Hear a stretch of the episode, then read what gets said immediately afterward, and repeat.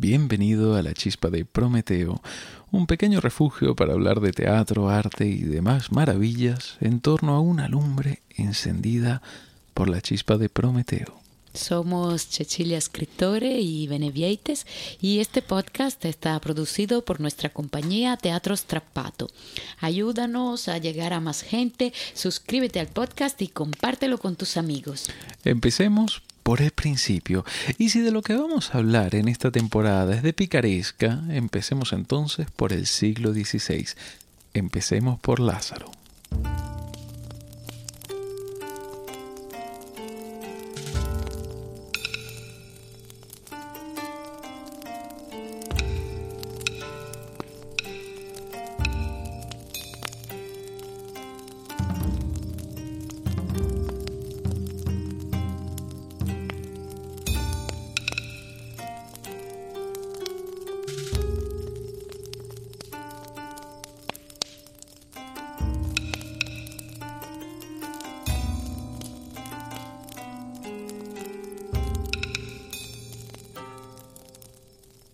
Había un hombre rico que se vestía de púrpura y de lino fino y hacía cada día banquete con esplendidez. Había también un mendigo llamado Lázaro, que estaba echado a la puerta de aquel, lleno de llagas, y ansiaba saciarse de las migajas que caían de la mesa del rico, y aun los perros venían y le lamían las llagas. Aconteció que murió el mendigo y fue llevado por los ángeles al seno de Abraham. Y murió también el rico y fue sepultado. Y en el Hades alzó sus ojos, estando en tormentos, y vio de lejos a Abraham y a Lázaro en su seno. Entonces él, dando voces, dijo, Padre Abraham, ten misericordia de mí y envía a Lázaro para que moje la punta de su dedo en agua y refresque mi lengua, porque estoy atormentado en esta llama. Pero Abraham le dijo, Hijo, acuérdate que recibiste tus bienes en tu vida y Lázaro también males, pero ahora éste es consolado aquí y tú atormentado. Además de todo esto, una gran cima está puesta entre nosotros y vosotros, de manera que los que quisieren pasar de aquí a vosotros no pueden, ni de allá pasar acá. Entonces le dijo, te ruego, pues, Padre, que le envíes a la casa de mi Padre, porque tengo cinco hermanos, para que les testifique, a fin de que no vengan ellos también a este lugar de tormento. Y Abraham le dijo, a Moisés y a los profetas tienen, óiganlos. Él entonces dijo, No, padre Abraham, pero si alguno fuere a ellos de entre los muertos, se arrepentirán. Mas Abraham le dijo, Si no oyen a Moisés y a los profetas, tampoco se persuadirán, aunque alguno se levantare de los muertos. Iniciamos esta aventura picaresca por aquí, por la Biblia, por este pasaje del evangelista Lucas. El anónimo autor de Lazarillo de Tormes bautiza a su protagonista con el nombre del mendigo de Lucas. Y ya desde aquí empezamos a tener mucha amiga. Los grandes autores, los grandes artistas, no hacen, no hacen las cosas sin motivo, no dan puntadas sin hilo. El autor del Lazarillo elige el Evangelio de Lucas y elige este pasaje no solo porque el destino de Lázaro será el destino de un mendigo, sino porque tras esta breve historia, como ocurre normalmente con la Biblia, hay muchos elementos importantes. Empecemos por recordar que Lucas era un gentil, no era un judío. Su evangelio, su labor, evangelizadora estaba especialmente destinada a los no judíos, a mostrar a un Cristo para la humanidad y no para un pueblo. Lucas nos grita, este mensaje es para todos. Nadie queda fuera, nadie. Como decíamos en el episodio anterior, la picaresca narra la épica historia de los don nadie, de los últimos, y Lucas nos dice que ellos también han de ser salvados. Es más, nos dice, sobre todo los últimos han de ser salvados. El rico de su historia termina en el Hades y Lázaro en el paternal seno de Abraham. Con el Lazarillo se da el pistoletazo de salida a una literatura de tintes realistas que nos mostrará un mundo, en ocasiones grotesco, pero fuertemente inspirado en la cotidianidad y las dificultades de la vida. Esto es algo tremendamente revolucionario. Venimos de siglos de literatura idealista, de literatura que imagina un mundo más sublime, más delicado, más bucólico. Y lo que ocurre con el lazarillo es lo que ocurre con la palabra bucólico en el lenguaje coloquial en Bolivia. Personalmente encuentro muy divertido que en Bolivia se emplee de forma coloquial el término bucólico para referirse al alimento de cada día. El sueldo me da justo para la bucólica, oirás decir eh, a alguno que otro en Bolivia. Pues bien, el bucólico literario se convierte en el bucólico boliviano con el lazarillo. La preocupación no será tanto los romances de los pastorcitos y caballeros, cuanto el pan de cada día. La literatura deja de ver lo bucólico y se centra en la bucólica. Toda una revolución, una revolución de la que la lengua española puede estar tremendamente orgullosa, porque es precisamente en el seno de la literatura española el lugar en el que se fragua esta nueva herramienta literaria. Y luego llegarán muchos más pícaros, llegará el Quijote, llegarán mil y una historias de los bajos fondos y personajes cualquiera que serán grandes pilares de nuestro imaginario colectivo. Pero no hay que olvidar que eh, es Lázaro uno de los patriarcas de todo este nuevo mundo que nace en el siglo XVI. Pero, ¿cuándo ocurre exactamente todo esto? Pues bien, hay datos sobre la vida cotidiana en el, texto que nos permiten mm, fechar su redacción en los años 20 del siglo XVI, aunque en realidad no fuese publicado hasta el 1554, año en el que el texto fue impreso en cuatro ciudades a la vez. El Lazarillo de Tormes ve la luz en cuatro lugares a la vez, en Burgos, en Medina del Campo, en Amberes y Alcalá de Henares. Para hacernos una idea, el Guzmán de Alfarache, eh, del que hablaremos en el próximo episodio, fue publicado en el 1599, 45 años después del Lazarillo. La primera parte del Quijote se publica en el 1605, unos 50 años después que el Lazarillo. Es por ello que tanto insistimos en el siglo XVI y no en el XVII a la hora de fechar el nacimiento de la picaresca.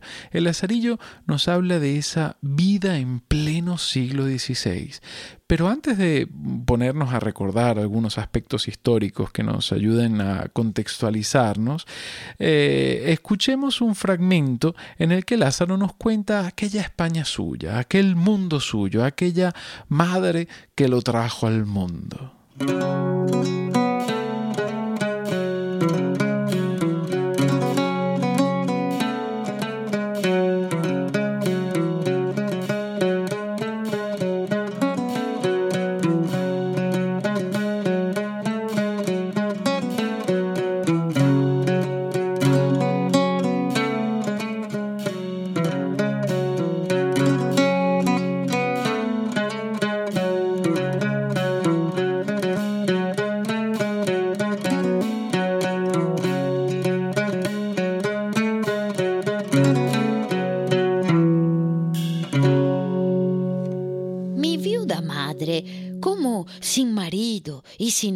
Se viese, determinó arrimarse a los buenos por ser uno de ellos, y vínose a vivir a la ciudad, y alquiló una casilla, y metióse a guisar de comer a ciertos estudiantes, y lavaba la ropa a ciertos mozos de caballos del comendador de la Madalena, de manera que fue frecuentando las caballerizas ella y un hombre moreno de aquellos que las bestias curaban vinieron en conocimiento. Este algunas veces se venía a nuestra casa y se iba a la mañana. Otras veces de día se acercaba a la puerta en achaque de comprar huevos y entrabas en casa. Yo al principio de su entrada pesábame con él y habíale miedo viendo el color y el mal gesto que tenía. Mas de que vi que su venida mejoraba el comer, fuile queriendo bien, porque siempre traía pan, pedazos de carne y en el invierno leños al que no calentábamos.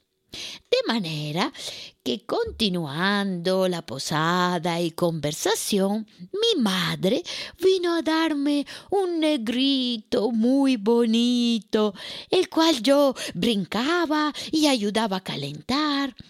Acuérdome que estando el negro de mi padrastro trabajando con el mozuelo, como el niño vía a mi madre y a mí blancos y a él no, huía de él con miedo para mi madre y señalando con el dedo decía Madre, Coco.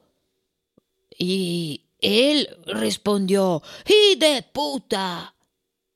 Yo, aunque bien muchacho, noté aquella palabra de mi hermanico y dije entre mí ¿Cuántos debe de haber en el mundo que huyen de otros porque no se ven a sí mismos?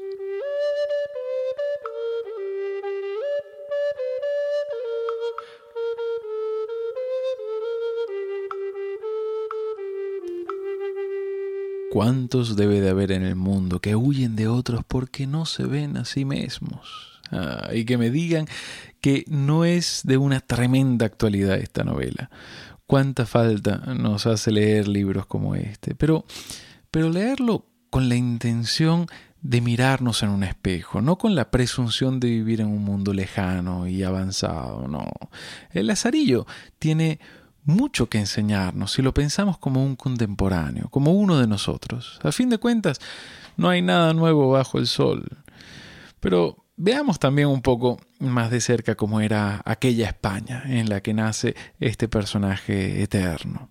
Empecemos a, a, contemplar este cuadro histórico en el que vive nuestro Lázaro. Tenemos que recordar que nos encontramos en un periodo de hegemonía española en el mundo. El, rey es Carlos I de España, Carlos V del Sacro Imperio Romano Germánico. Eh, medio mundo era suyo y, a fin de que esto no cambiase, las guerras eran inevitables, eran muchas y costosas. Esto sumergió junto a muchas otras cosas, evidentemente, muchos otros factores, pero esto ayuda a que España quede sumergida en una profunda crisis económica que produjo una fuerte migración de los campos hacia las ciudades, lo que tuvo como consecuencia un aumento del número de mendigos y marginales.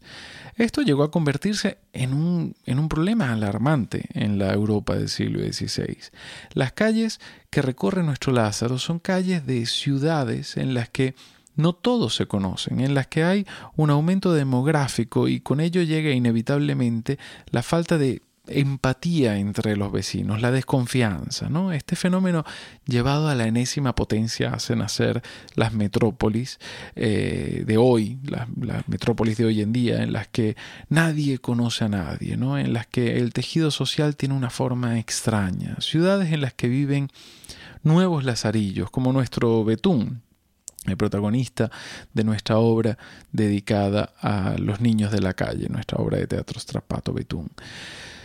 Pero sigamos componiendo este cuadro del siglo XVI. Otro elemento fundamental, creo yo, para el, nacimiento de una obra con tantas influencias cultas como lo es el Lazarillo, es el hecho de que para aquel entonces la imprenta se había popularizado, permitiendo la difusión literaria y facilitando en España la lectura de, obras de las más importantes de los primeros humanistas italianos como Boccaccio, Dante, Petrarca. El Lazarillo de Tormes nace en un ambiente de gran efervescencia literaria. Nuestro anónimo y erudito autor escribe con un lenguaje muy coloquial, pero lo que escribe es elevado. Se sirve de todo su bagaje literario para componer una gran crítica, una crítica social como no se había visto hasta entonces. Lázaro pasa de mano en mano, de amo en amo, y cada uno de ellos es un símbolo, un representante de la sociedad, y a través de estos personajes iremos descubriendo los vicios del ser humano. El primer amo de Lázaro es un ciego, un ciego que vive de las oraciones. En cuanto Lázaro tiene edad para valerse por sí mismo, su madre lo deja en manos de este hombre. Cada quien ha de sobrevivir por sus propios medios. Lázaro no es una excepción. Será este ciego el que lo bautizará con el diminutivo peyorativo de Lazarillo, por lo agudo que, él era en el engaño.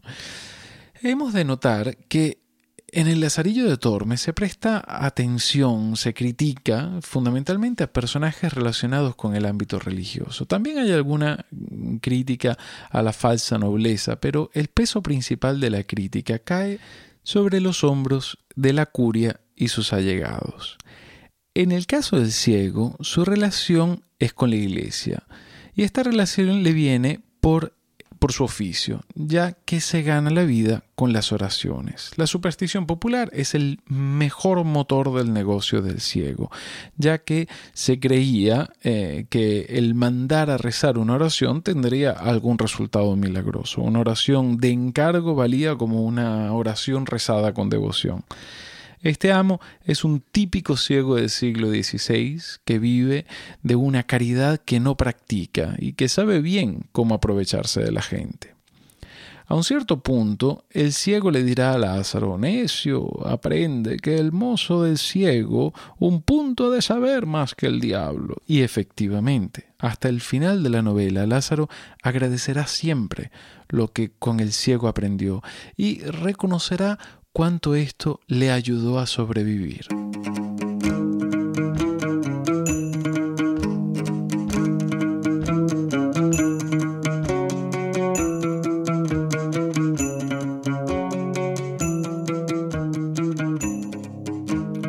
En su oficio era un águila. Ciento y tantas oraciones sabía de coro un tono bajo, reposado y muy sonable que hacía resonar la iglesia donde rezaba un rostro humilde y devoto que con muy buen continente ponía cuando rezaba, sin hacer gestos ni visajes, con boca ni ojos, como otros suelen hacer. Allende de esto tenía otras mil formas y maneras para sacar el dinero. Decía saber oraciones para muchos y diversos efectos, para mujeres que no parían, para las que estaban de parto, para las que eran mal casadas, que sus maridos las quisiesen bien. Echaba pronósticos a las preñadas, si traían hijo o hija. Pues en caso de medicina decía que Galeno no supo la mitad que él para muela, desmayos, males de madre. Finalmente, nadie le decía padecer alguna pasión que luego él no le decía Haced esto, haréis esto otro, cosed tal hierba, tomad tal raíz. Con esto andábase todo el mundo tras él, especialmente mujeres, que cuanto les decían creían. De estas sacaba él grandes provechos con las artes que les digo, y ganaba más en un mes que cien ciegos en un año. Mas también quiero que sepa vuestra merced que con todo lo que adquiría, jamás tan avariento ni mezquino hombre no vi, tanto que me mataba a mí de hambre, y así no me demediaba de lo necesario. Digo verdad, si con mi sotileza y buenas mañas no me supiera remediar, muchas veces me finara de hambre. Mas, con todo su saber y aviso, le contaminaba de tal suerte que siempre, o la más veces, me cabía lo más y mejor.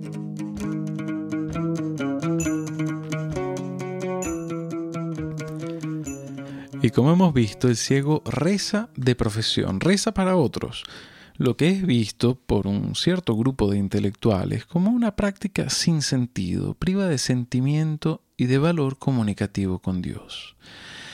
Entre estos intelectuales se encuentran los erasmistas, los seguidores del pensamiento del humanista Erasmo de Rotterdam, el cual identificaba una gran crisis religiosa en su tiempo y buscaba un mayor entendimiento entre los protestantes y el papado.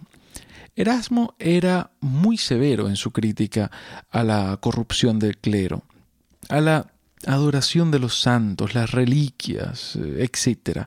defendía el pacifismo y se posicionaba radicalmente en contra de todas las guerras, y en especial las guerras de religión. Esta corriente filosófica, crítica, fue muy bien acogida en la España de Carlos V, con lo cual el erasmismo llegó a tener más adhesión en España que en ningún otro país de Europa. Evidentemente el Papa no estaba entusiasmado con el discurso erasmista y presionó para que fuese considerado herético. Pero estamos en el Renacimiento, sumergidos en el, humanismo. El ser humano está al centro, la naturaleza es el ideal del equilibrio y perfección. La antigüedad grecolatina adquiere un rol protagónico en el panorama cultural, distanciándose de este modo un poco de la iglesia.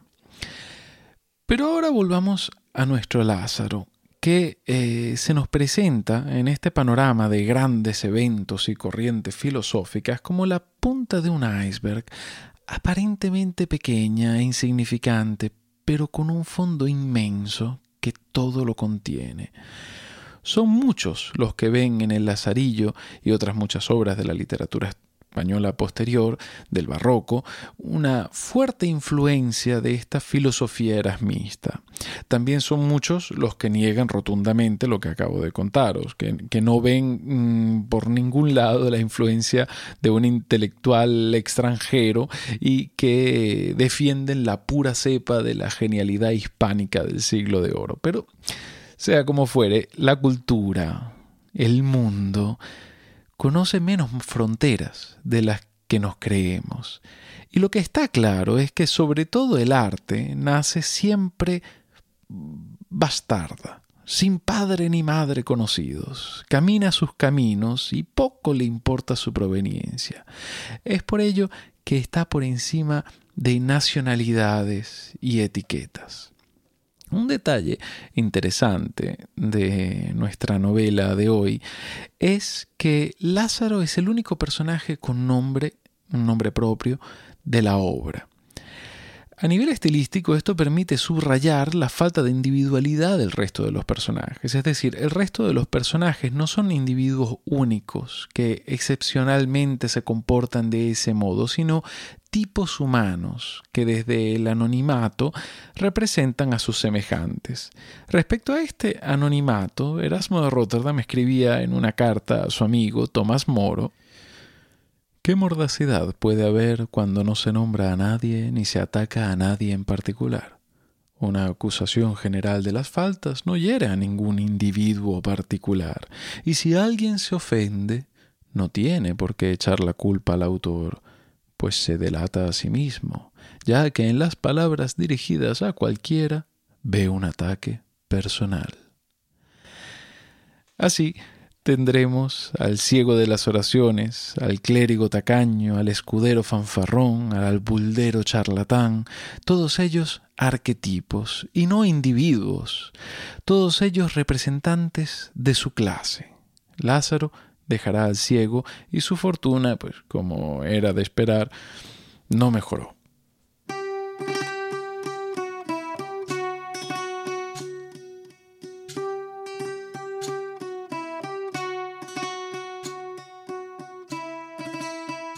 Escapé del trueno y di en el relámpago, porque el ciego era para con este un Alejandro Magno. No digo más, sino que toda la lacería del mundo estaba encerrada en este.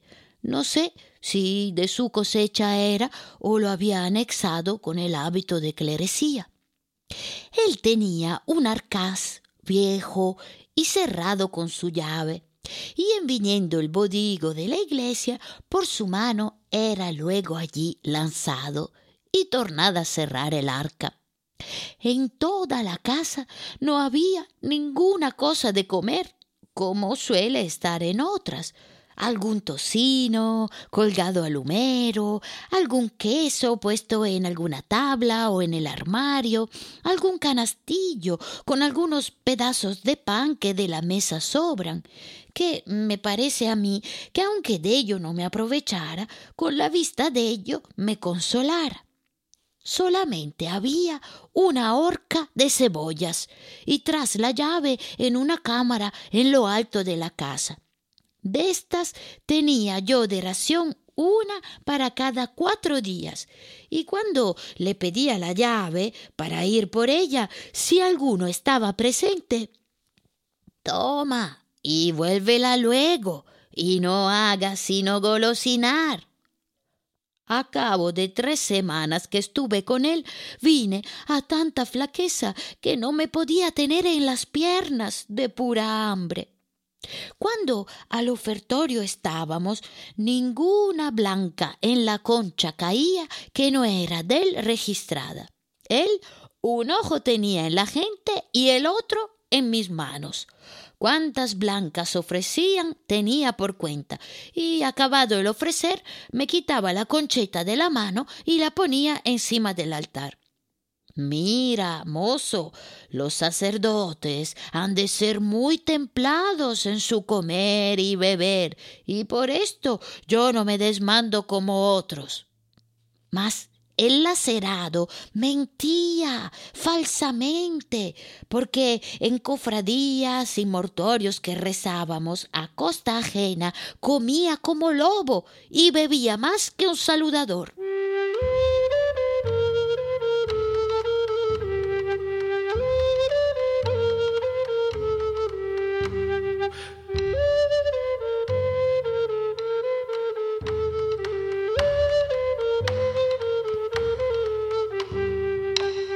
En el 1559, el Lazarillo de Tormes es incluido en el Catalogus Librorum qui Prohibentur, lo que subraya su fuerza crítica contra la Iglesia, ya que otras obras del género picaresco nunca fueron prohibidas. Se suele considerar El Lazarillo de Tormes como la primera novela picaresca, aunque no corresponda con todas las características del género.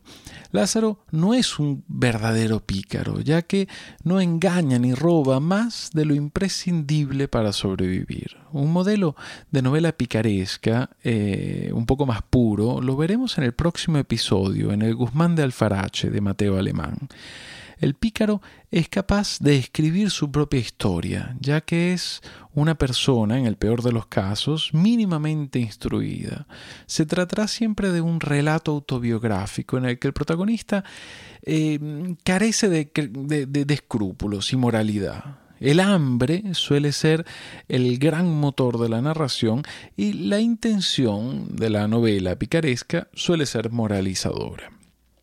En base a estas características del género, podríamos ver cómo el Lazarillo de Tormes, aunque no pertenezca puramente, eh, sienta las bases y las características fundamentales de la novela picaresca, con su incisivo realismo autobiográfico una biografía que lo llevará a, servir a más amos, un escudero, un pobre desgraciado cuya máxima prioridad es la honra, un valor hueco para los erasmistas, ya que eh, se detiene en las apariencias, ¿no? y es precisamente un personaje hecho de apariencias el que sube a flote en el Tratado Tercero de nuestra novela todo en la vida de este personaje, de este escudero, es vacío, es vacío, ¿no? Incluida la fe. Asiste a misa fundamentalmente para ser visto. Eh, nada tiene importancia, tan solo la honra. Dentro de lo que cabe, este personaje es el que menos mal trata a Lázaro, pero la miseria es tal que nuestro protagonista se ve obligado a ser él quien mantenga al amo, ya que el pobre escudero no tiene ni para un mendrugo de pan. Más tarde servirá a un buldero, un charlatán, que se las ingenia para vender perdones. Otro punto en el que, en el que recae una crítica tremenda por parte del autor.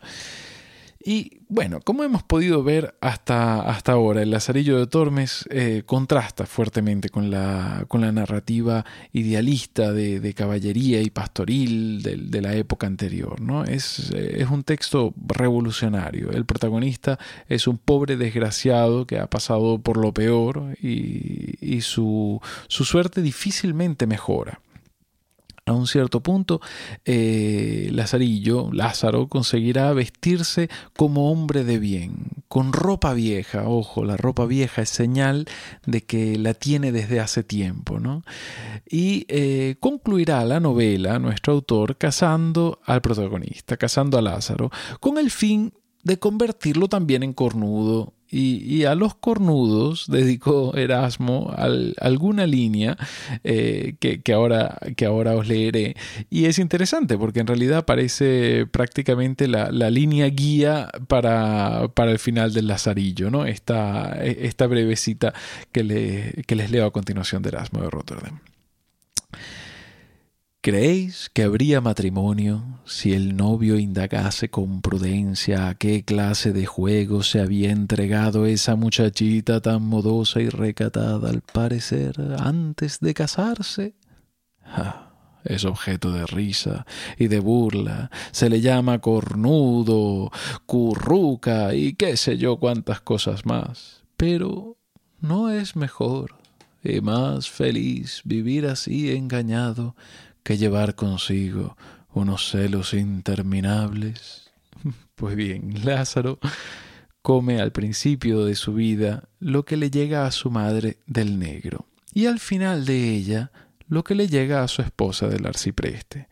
Lázaro decide, como su madre, arrimarse a los buenos para ser uno de ellos, lo que quiere decir conformarse con una vida tranquila, un vivir tranquilo, sin hambre, aunque le tomen el pelo.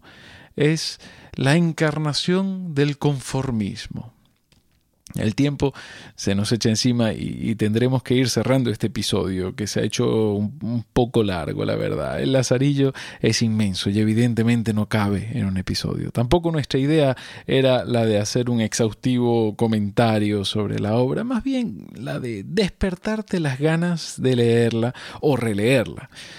En estos meses que dedicaremos a la picaresca iremos publicando en nuestra página de Patreon para nuestros mecenas, a los que tan agradecidos les estamos, eh, las tres partes del Buscón de Quevedo, leídas por Cecilia.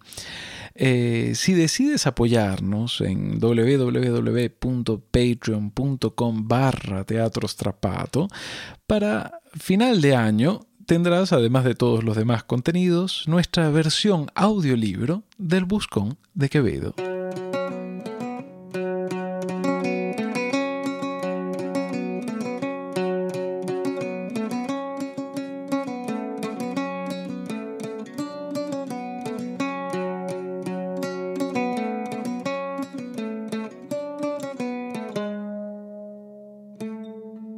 Si te suscribes a La Chispa de Prometeo, ayudarás a que nuestro programa pueda llegar a mucha más gente. Para que esta lumbre se mantenga encendida, puedes sumarte a nosotros en Patreon. Somos Teatro Strapato y nos puedes encontrar también en Facebook e Instagram. Eh, esperamos que tu curiosidad te vuelva a traer a La Chispa de Prometeo dentro de dos semanas. Nos perderemos en las páginas de un auténtico bestseller del siglo XVI, el libro que todo el mundo había leído y que hoy pocos conocen. Por el momento os deseamos unos días con muchas chispas y fuegos maravillosos.